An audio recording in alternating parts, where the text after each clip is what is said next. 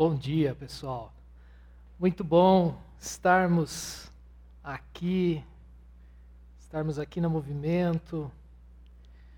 A gente está em contagem regressiva para que o dia que a gente possa ter mais gente aqui participando desse momento com a gente. Mas enquanto isso, que Deus abençoe você, onde você, onde você estiver nesse momento, que você possa ouvir a voz do Pai, que você possa aprender a esperar, esperar o Pai falar com você. Nós seguimos com a nossa série, a nossa série Peregrinos, e o tema de hoje é Desprendidos de Ambição. Nós vamos estudar o Salmo 131, e eu convido você para que possamos juntos ler a palavra de Deus, ouvir aqui as palavras do Pai, que você preste bastante atenção nessas linhas que o salmista Davi escreveu. Diz assim a palavra de Deus: Senhor, o meu coração não é orgulhoso, e os meus olhos não são arrogantes. Não me envolvo com coisas grandiosas nem maravilhosas demais para mim. De fato, acalmei e tranquilizei a minha alma. Sou como uma criança recém-amamentada por sua mãe. A minha alma é como essa criança. Ponha a sua esperança no Senhor, ó Israel, desde agora e para sempre. Possivelmente, algumas pessoas, quando leram esse título dessa mensagem, elas estranharam esse título. Como assim? Temos que nos livrar das ambições. A cultura vigente nos diz que temos que ser ambiciosos. Ser ambicioso é uma, característica aprovada em nossa cultura. Ter ambição faz parte do sistema de vida. É esperado, é incentivado, é incentivado todos os dias da nossa vida. E Neto, como assim? Você vem aqui para dizer que nós precisamos ser desprendidos de, ambição, de, ambição, de ambições. Desculpem, gente. Como nós podemos dizer que nós precisamos nos desprender dessas ambições? Mesmo sendo aprovada, mesmo sendo incentivada em nossos dias, mesmo sendo transformada em um objeto de veneração, um monumento pintado de bronze e banhado em luzes coloridas, a ambição não deixou de ser uma tentação. A cultura vigente, ela estimula. A cultura vigente, ela recompensa a ambição irrestritamente. Nós estamos rodeados por um sistema de vida no qual melhorar é entendido como expansão, melhorar é entendido como aquisição, como fama. Todos nós queremos ganhar um pouco mais. Todos nós queremos ser admirados, todos nós queremos estar por cima, e muitas vezes não importa do que. Você é alguém ambicioso? Conta-se uma história de um turista que fez uma viagem e chegou lá no Egito, na cidade do Cairo. E esse turista ele foi visitar um famoso rabino ali do Cairo. O turista ficou muito surpreso ao ver que o rabino morava num quarto simples, num pequeno quarto, e esse quarto estava cheio de livros. Tinha poucas peças ali, poucos móveis naquele quarto. Tinha apenas uma mesa e um banco. E o turista pergunta assim: onde estão os seus móveis? E o rabino, bem depressa, vira para o turista e fala para ele assim: onde estão os seus? O turista disse: os meus? Os meus, eu estou de passagem. O rabino responde: Eu também estou. A vida na terra é só uma passagem.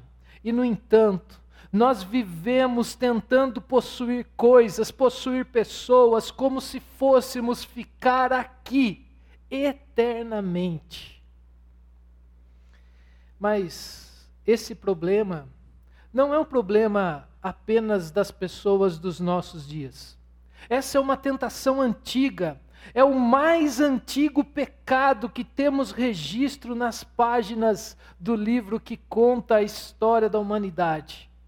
A ambição fez Adão e Eva serem lançados fora do jardim do Éden. A ambição fez Lúcifer ser lançado fora do céu. O que temos de novo nessa história, o que temos de novo diante dessa tentação, é porque essa tentação em nossos dias é admirada.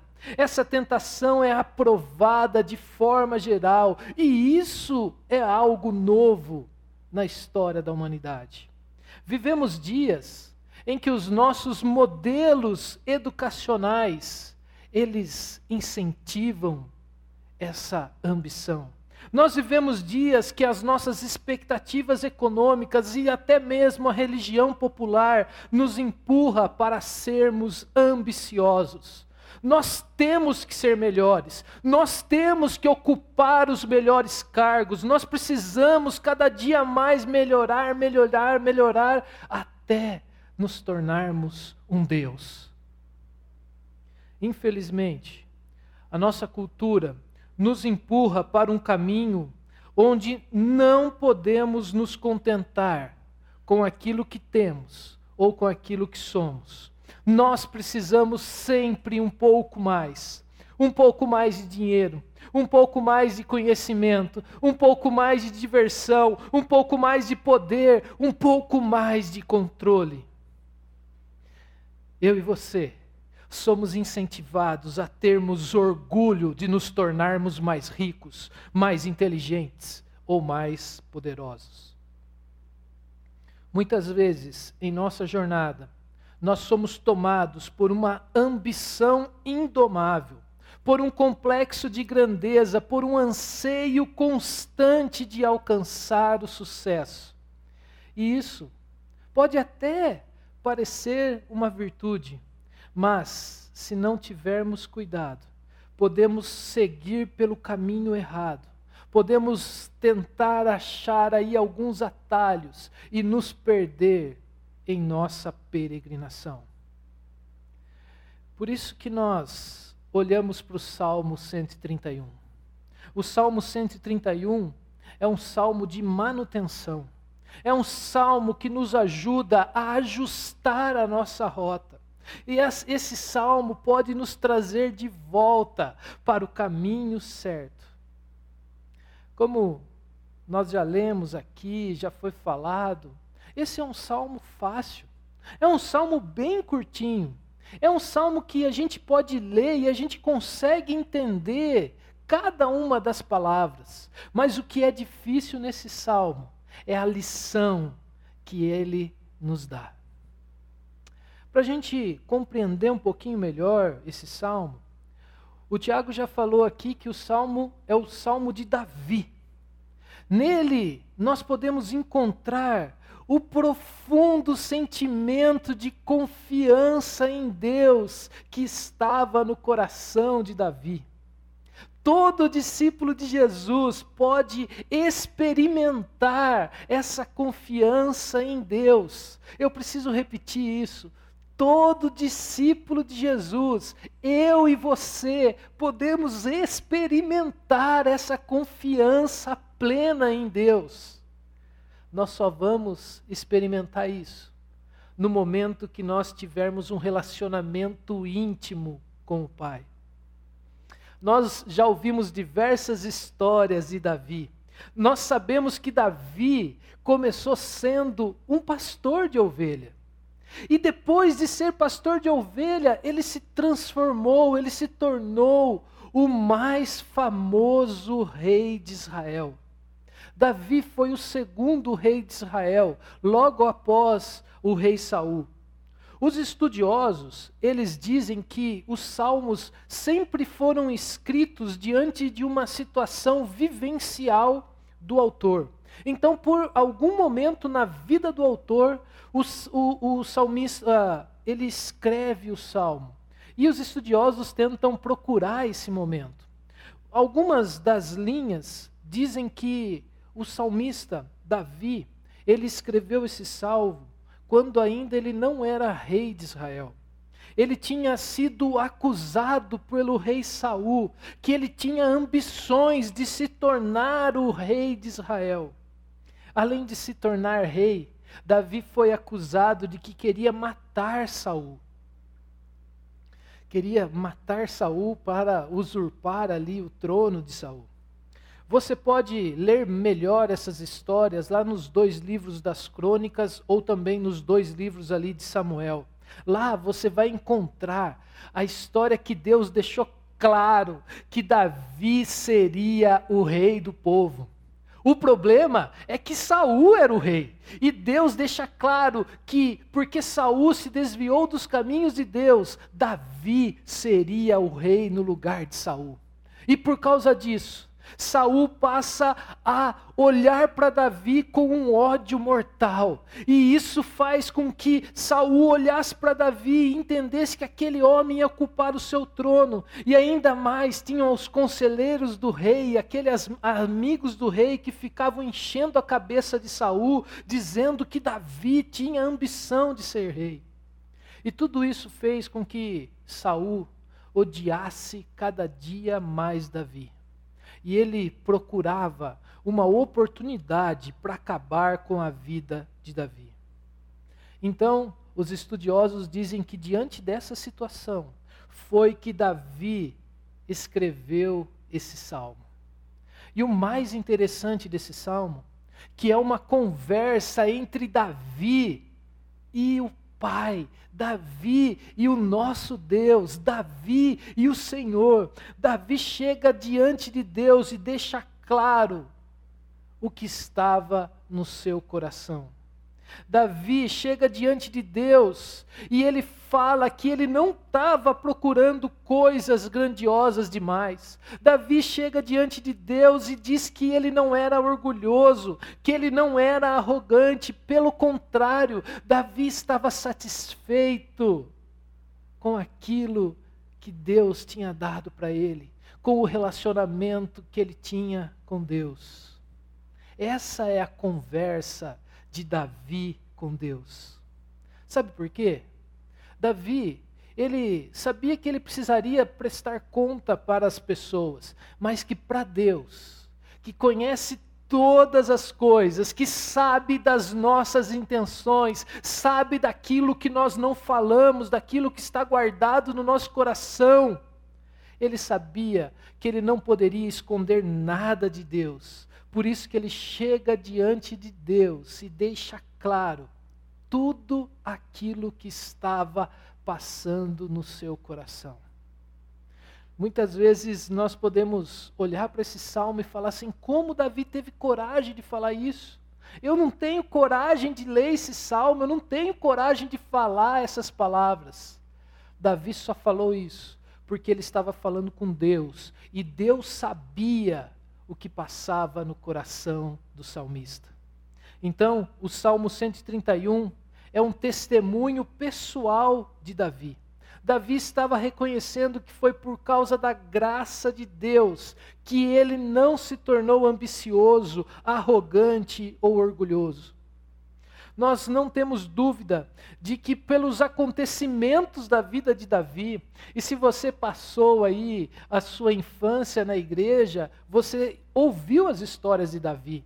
Davi foi aquele homem que matou um leão. Davi foi aquele homem que, com uma pedrada, derrubou o gigante Golias, que ninguém queria enfrentar. Davi, um pastor de ovelhas, se tornou o rei.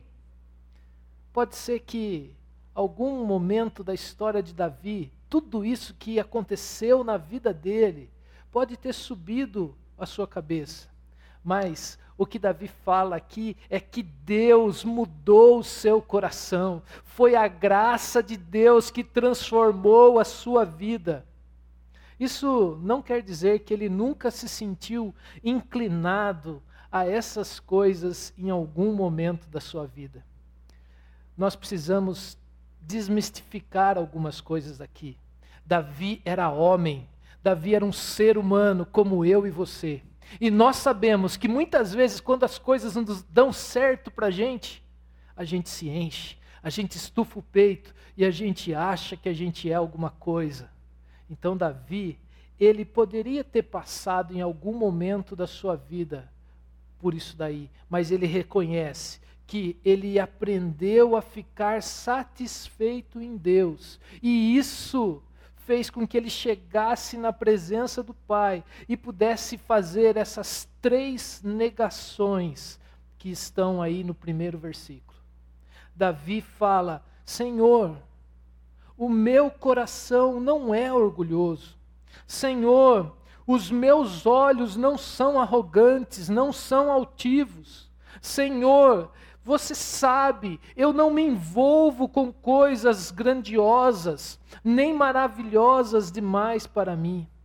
Na nossa primeira, na primeira frase de Davi, ele deixa claro que o seu coração não é orgulhoso. Normalmente nós não pensamos em Davi como sendo alguém orgulhoso. E se ele era, ele certamente dominou esse problema desde cedo já que mais tarde Davi ficou conhecido pela sua humildade. No entanto, o sucesso de Davi na vida deve tê-lo tentado a ser orgulhoso. Podemos supor que em algum momento da sua caminhada ele estivesse inclinado a ser um pouco vaidoso, mas Davi aprendeu a subjugar o orgulho. Davi aprendeu a lidar com orgulho, e é isso que ele está afirmando aqui nessa frase. O que é notável aqui é, capaz, é, é porque ele é capaz de falar isso diante de Deus. Ele é capaz de reivindicar isso com muita humildade. Aprender a subjugar o orgulho é uma das lições mais importantes daqueles que decidiram ser discípulos de Jesus. Se você quer a cada dia ser mais parecido com Jesus, você vai ter que aprender a lidar com o seu orgulho. O orgulho é o mais sério e penetrante de todos os pecados. O orgulho nos atrapalha, o orgulho atrapalha as nossas relações, o orgulho atrapalha a nossa relação com Deus. Por esse motivo, a sabedoria bíblica tem muito a dizer sobre humildade. Se você procurar na Bíblia versículos que falam de humildade, nós vamos ter uma lista gigantesca. Mas eu quero destacar apenas um desses versículos. Está lá na primeira carta de Pedro, que diz assim: Deus se opõe aos orgulhosos, mas concede graça aos humildes. Deus se opõe aos orgulhosos, mas concede graça aos humildes. A segunda expressão aqui que Davi fala para Deus, Davi fala que os seus olhos não são arrogantes. A arrogância, ela é uma expressão do orgulho. São os orgulhosos que são arrogantes. A arrogância vai além do orgulho, porque a arrogância faz com que a gente despreze as outras pessoas. Outra tradução aqui para a palavra arrogância é um olhar altivo. Sabe aquele olhar que você olha os outros de cima para baixo? Aquele olhar que você acha que você está num pedestal e que os outros estão abaixo de você? É aquela pessoa que despreza despreza as outras pessoas com o olhar, é aquela pessoa que não precisa falar nenhuma palavra, só o jeito de olhar, você se sente menor, você se sente mais baixo. Não há nada de, de, de arrogância na vida de Davi. Não há nada que nos leve a pensar que ele foi realmente alguém arrogante. Mas Deus livrou Davi da arrogância, como também livrou do orgulho. Foi Deus que tratou o coração de Davi, foi a graça de Deus que tratou para que Davi não se tornasse alguém arrogante. O importante é que nós não devemos ser arrogantes. E isso só acontece se aprendermos a nos humilhar, a nos humilhar debaixo da poderosa mão de Deus. O versículo lá que nós lemos de Pedro continua dizendo assim: portanto, humilhem-se debaixo da poderosa mão de Deus, para que Deus os exalte no tempo certo no tempo devido. A última negação, a terceira negativa aqui de Davi, Davi diz que ele não se envolve com coisas grandiosas nem maravilhosas demais para ele. Davi diz aqui que ele não está procurando algo tão, ele não quer ser o rei, ele não quer ser alguém famoso. Ele, Davi aqui, ele está deixando as coisas acontecerem do jeito que Deus quer que aconteça. Superar a ambição não significa que Davi não quisesse conquistar nada, ou que eu e você devemos ser passivos sem fazer nada. Davi está rejeitando aqui uma ambição que vai além do que Deus tem para ele a qualquer momento. Por exemplo, Davi sabia que ele ia ser rei de Israel. Mas isso ia acontecer no tempo de Deus, no tempo certo. Deus tinha prometido a coroa para Davi, mas passaram vários anos até Davi se tornar rei. Davi se contentou em ser perseguido por Saul por aproximadamente dez anos. E depois ele governou um, um pequeno principado chamado Hebron por mais sete anos. Só depois que Davi se tornou o governante de Israel. Novamente, eu vou usar aqui algumas palavras do pastor Eugene Peterson. O pastor Eugene Peterson tem um livro que ele comenta aí os salmos da peregrinação. E o pastor Eugene Peterson ele está ali comentando sobre ambição. E ele diz que a ambição é um obstáculo para que nós cheguemos até a maturidade cristã. Pastor Eugene Peterson disse assim: é difícil reconhecer a ambição desregrada como um pecado. Sabe por quê? Porque ele tem uma espécie de relacionamento superficial com a virtude da aspiração. Então, como que a gente vai entender ambição e aspiração? A ambição é a aspiração enlouquecida. A aspiração é a energia criativa que todos nós temos. Essa energia que é canalizada, que nos induz aí ao crescimento, que nos leva a sermos mais parecidos com Jesus, que formata a nossa vida através do Espírito Santo que nós temos. A ambição ela pega todas essas energias, essas energias de crescimento e desenvolvimento, e as transforma em algo menor, em algo mais barato, em algo que apenas nos leve para um lugar de destaque. A ambição enlouquecida nos impulsiona à independência do Criador. A ambição nos enlouquecida nos leva para longe de Deus, nos leva para um lugar onde a gente se torna o próprio Deus, onde a gente quer fazer as coisas do nosso jeito, onde a gente quer tomar as nossas decisões, onde a gente quer buscar coisas e mais coisas, onde a gente quer dominar, dominar, dominar. Os verdadeiros discípulos de Jesus devem aprender a se opor aos valores distorcidos da nossa cultura.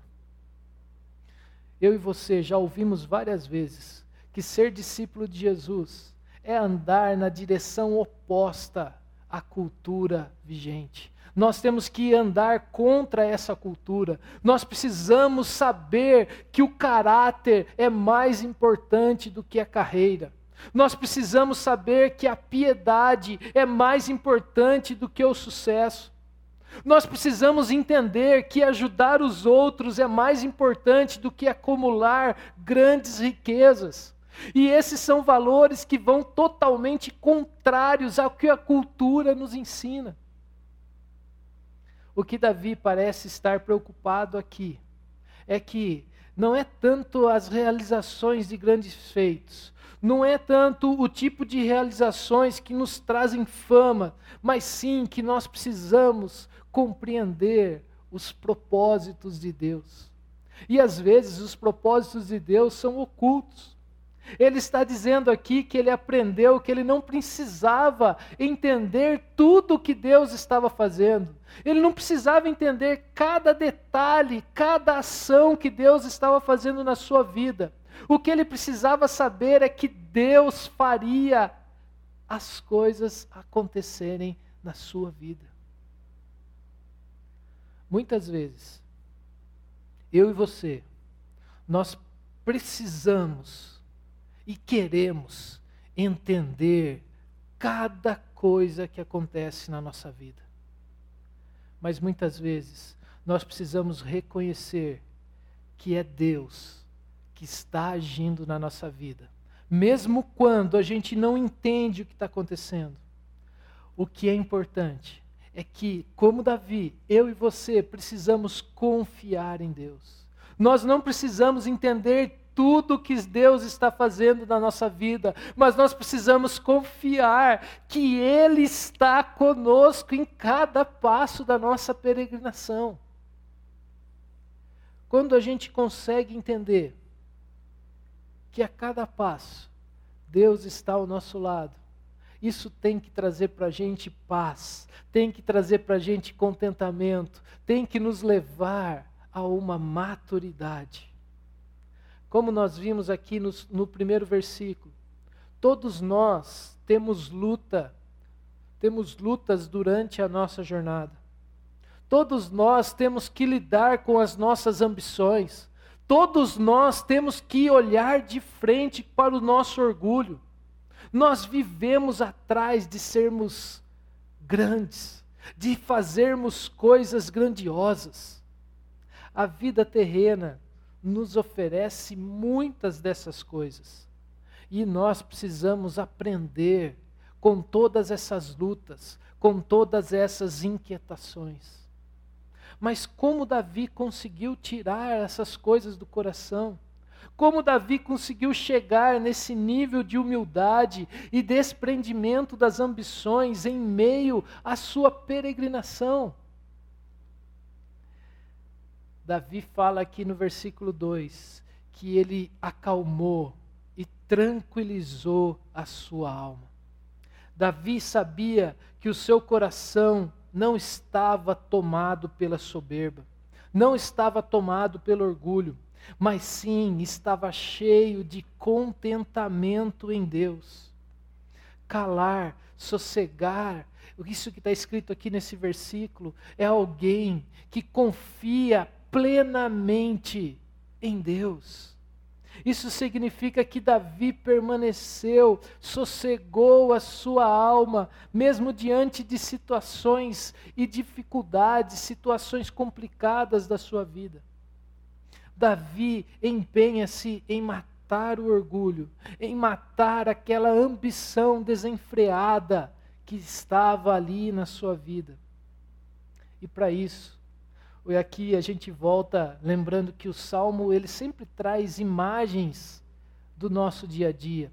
O salmista aqui, Davi, ele usa de forma espetacular a imagem aqui de uma criança que foi desmamada ou que foi ali recentemente é, já teve saciada, já tomou o seu leitinho e agora está ali tranquila. Davi se compara a essa criança. Se você nunca teve essa experiência, mas preste atenção como uma criança é. Um bebezinho, ele chora, chora, chora, chora. A hora que ele toma o leitinho, ele até amolece no colo da mãe. É assim que Davi se coloca. Davi se coloca como uma criança recém-amamentada por sua mãe. A minha alma é como essa criança. Ele faz aqui esse contraste da agitação extrema, tumultuosa, chorosa, que prevalece aí na vida das pessoas e das crianças que têm aí um espírito descontente com aquela paz que a criança recebe no colo da mãe. Assim é a nossa vida como discípulo de Jesus. Nós precisamos ter a paz e saber que nós estamos no braço do Pai. Assim como a criança não chora mais, mas fica quieta e se contenta porque não está no colo da mãe, assim também tem que ser a minha alma. Quando a minha alma é recém-amamentada, quando a minha alma está satisfeita, eu passo a ter contentamento para estar no colo do Pai. E isso me livra da ambição do orgulho. A minha alma fica em silêncio e descansa nos braços do Pai. É assim que Davi se sente. É assim que Davi se coloca. É assim que Davi se mostra perto do Pai. Davi tem a alma tranquila, porque ele encontra em Deus a verdadeira dependência. Ele encontra em Deus a verdadeira satisfação. Ele encontra em Deus a segurança que ele precisa no meio de todas as dificuldades.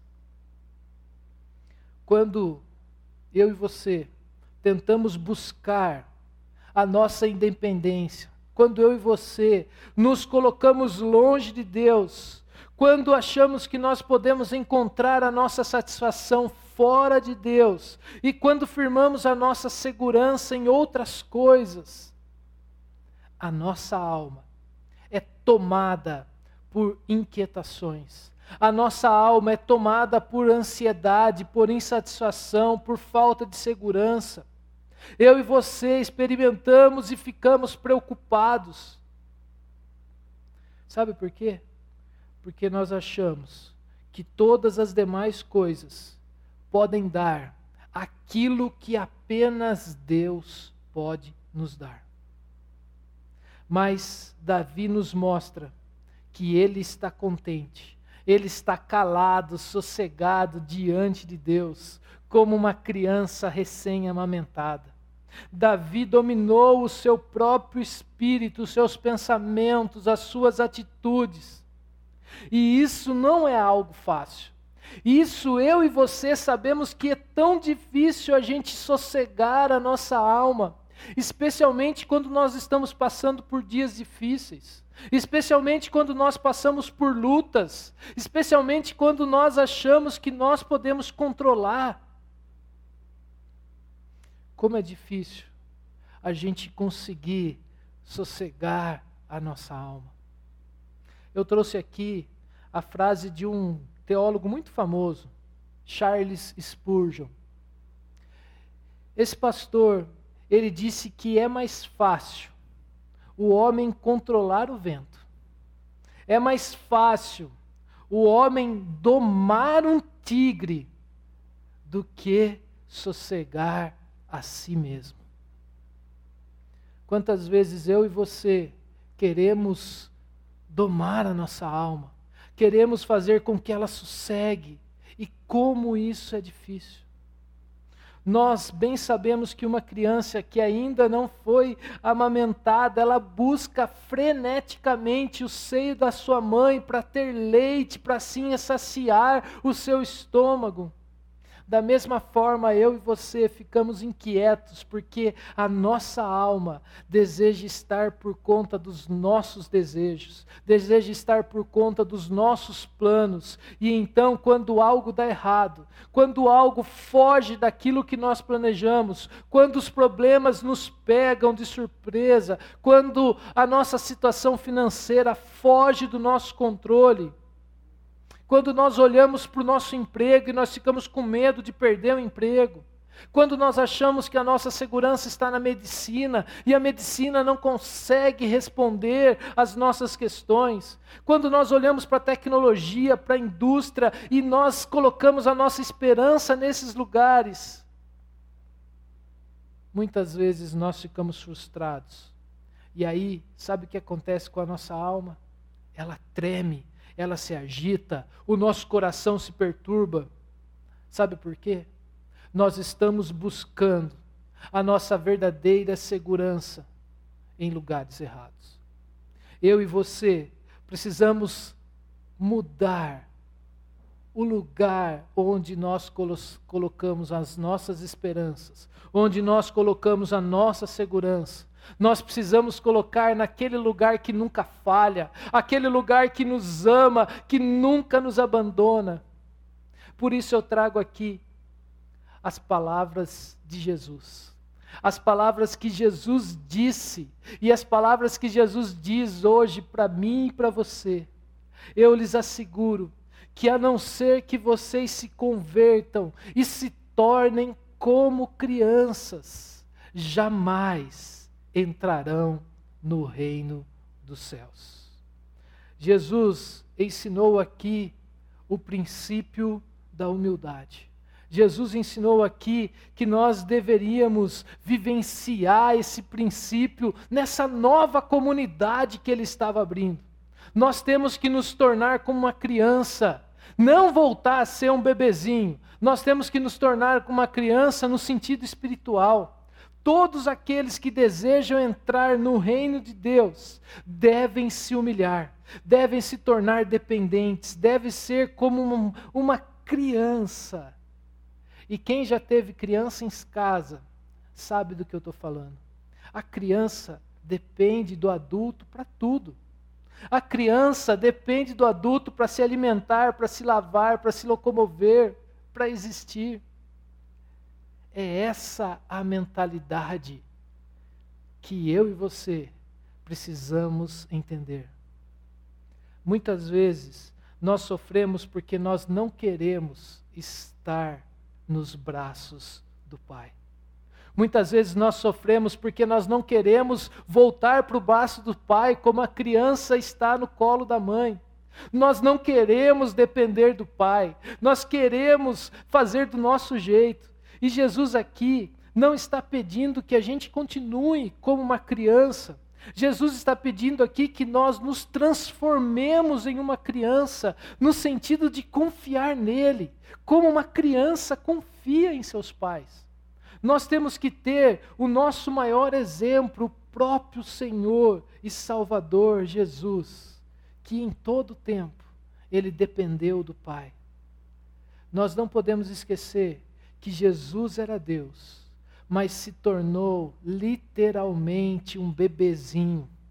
Ele viveu entre nós, desprendidos de qualquer ambição humana. Jesus foi obediente ao Pai até a morte. E foi uma morte terrível, a morte de cruz. Por isso, hoje, nós podemos descansar nos braços do Pai eu e você, mesmo em dias difíceis, em dias que nós estamos olhando para a situação, e a gente estava falando há pouco aqui, quando a gente olhava e falava assim: não, morreu mil pessoas. A gente já estava assustado, a gente olhava lá para as notícias que viam da Itália e a gente via que tinha morrido 400 pessoas. E a gente estremecia que hoje nós estamos perto de 150 mil pessoas. E eu e você, somos convidados a, mesmo diante de fatos difíceis e situações complicadas, a descansar nos braços do Pai. Porque só o Pai pode nos dar proteção. Só o Pai pode nos dar o cuidado que eu e você precisamos durante a nossa peregrinação. Só o Pai pode nos guardar em cada etapa da nossa jornada rumo a Jerusalém celestial. O salmo aqui termina com um convite. Davi estava aqui falando com Deus e agora ele fala com o povo. Davi fala comigo e com você. Davi nos convida a colocarmos a nossa esperança no Senhor. Esse salmo de Davi é um dos poucos salmos que nós temos na Bíblia tão pessoal como esse. Não existem outros salmos tão pessoais quanto esse. Embora Davi esteja aqui escrevendo sobre si mesmo e sobre a sua experiência, como ele aprendeu a confiar e amar a Deus, Davi agora volta-se ao povo.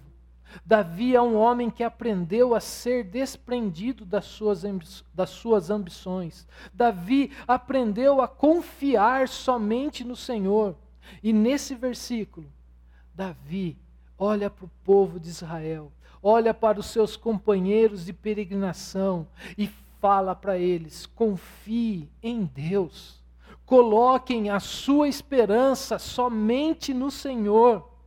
A conclusão que esse salmo diz é que há razões para que Israel confie, para que Israel espere no Senhor. Havia uma base para ter uma confiança segura. Havia algo no caráter divino que dava essa base para tal confiança. Davi aqui está lembrando que Deus é o Deus da aliança.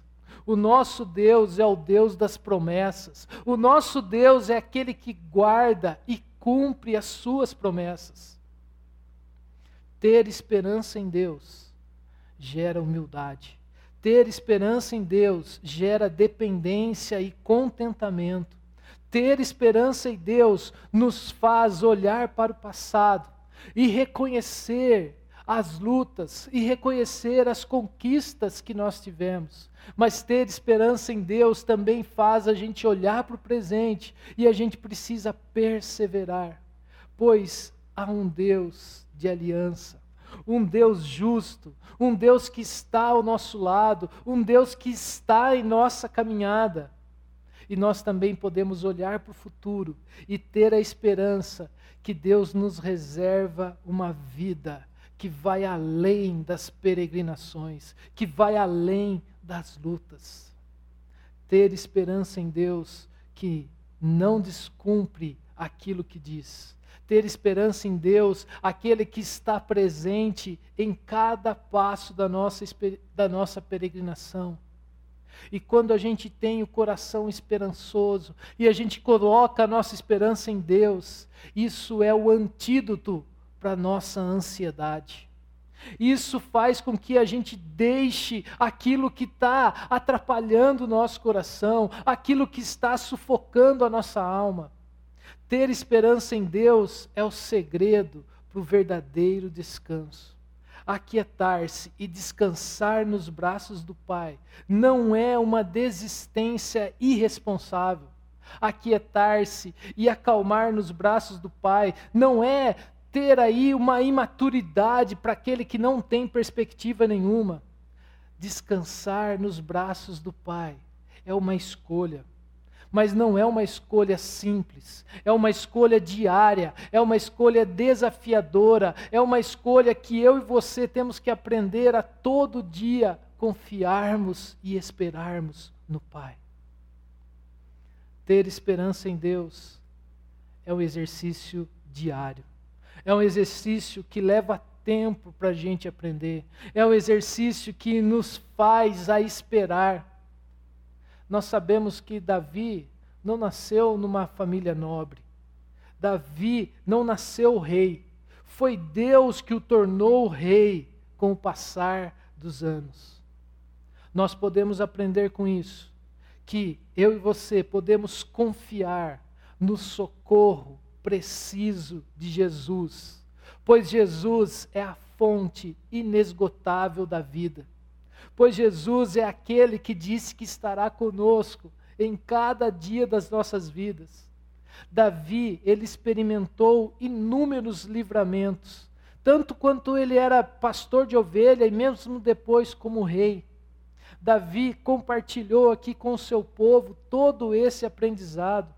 Davi aqui lembra que Deus não muda, que Deus cumpre tudo o que ele diz.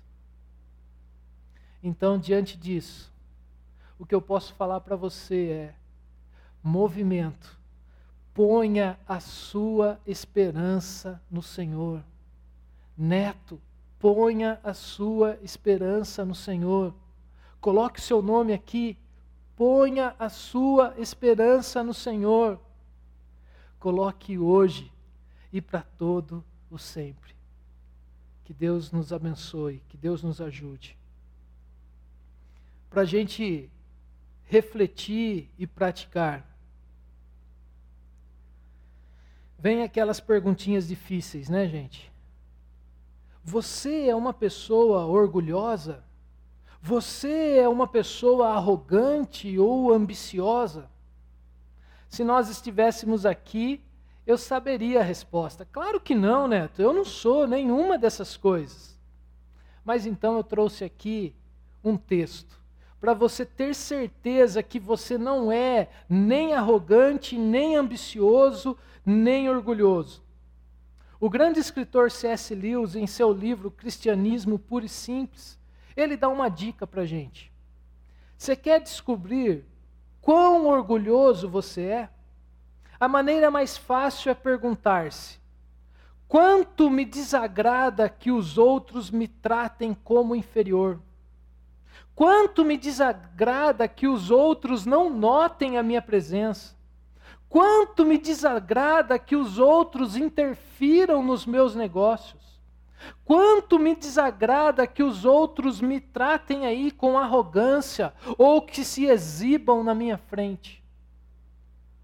Isso pode nos ajudar a saber o tanto que a gente é orgulhoso. Segunda pergunta. Davi aqui nos ensina aonde nós temos que acalmar a nossa alma. E a pergunta para você é: onde você tem procurado acalmar a sua alma? O salmo aqui nos fala que o lugar seguro para acalmarmos a nossa alma é nos braços do Pai. Não existe outro lugar que eu e você podemos acalmar as nossas almas. Terceira, onde está a sua esperança? Nós vivemos dias difíceis. Nós vivemos dias onde mexem com a gente. Mas a pergunta é: onde você coloca a sua esperança? O salmo nos lembra que eu e você precisamos entregar toda a nossa ansiedade, todo o nosso temor, todas as nossas dúvidas, todas as pessoas que você ama, todos os seus problemas, todas as suas lágrimas, nós precisamos entregar a Deus. Pois Deus, ele é completamente confiável. Deus é perfeitamente sábio. Deus é inteiramente poderoso. Deus me ama, Deus ama você com um amor profundo, um amor que não é condicional, um amor que independe daquilo que eu faço de certo ou de errado. Esse amor não falha, a sua graça, ela nos retorna atrai, a sua graça nos alcança, a sua graça nos completa, as suas promessas são infalíveis. Nós podemos esperar agora, esperar amanhã, nós podemos esperar todos os dias da nossa vida e mesmo na eternidade, ainda será dele que obteremos todas as nossas bênçãos. Portanto, Israel, povo de Deus, comunidade movimento, Igreja de Cristo, espere no Senhor. E por último, para a gente praticar, nós estamos falando aqui que nós somos peregrinos. Se nós somos peregrinos, nós estamos em uma peregrinação. E enquanto você está nessa peregrinação, a minha oração é que eu e você sejamos placas que apontem para o lugar aonde as pessoas possam alcançar a verdadeira esperança. Seja essa placa nessa semana. Aponte para o nosso Pai, que é o lugar aonde a gente pode ter esperança. Que Deus nos abençoe. Vamos orar?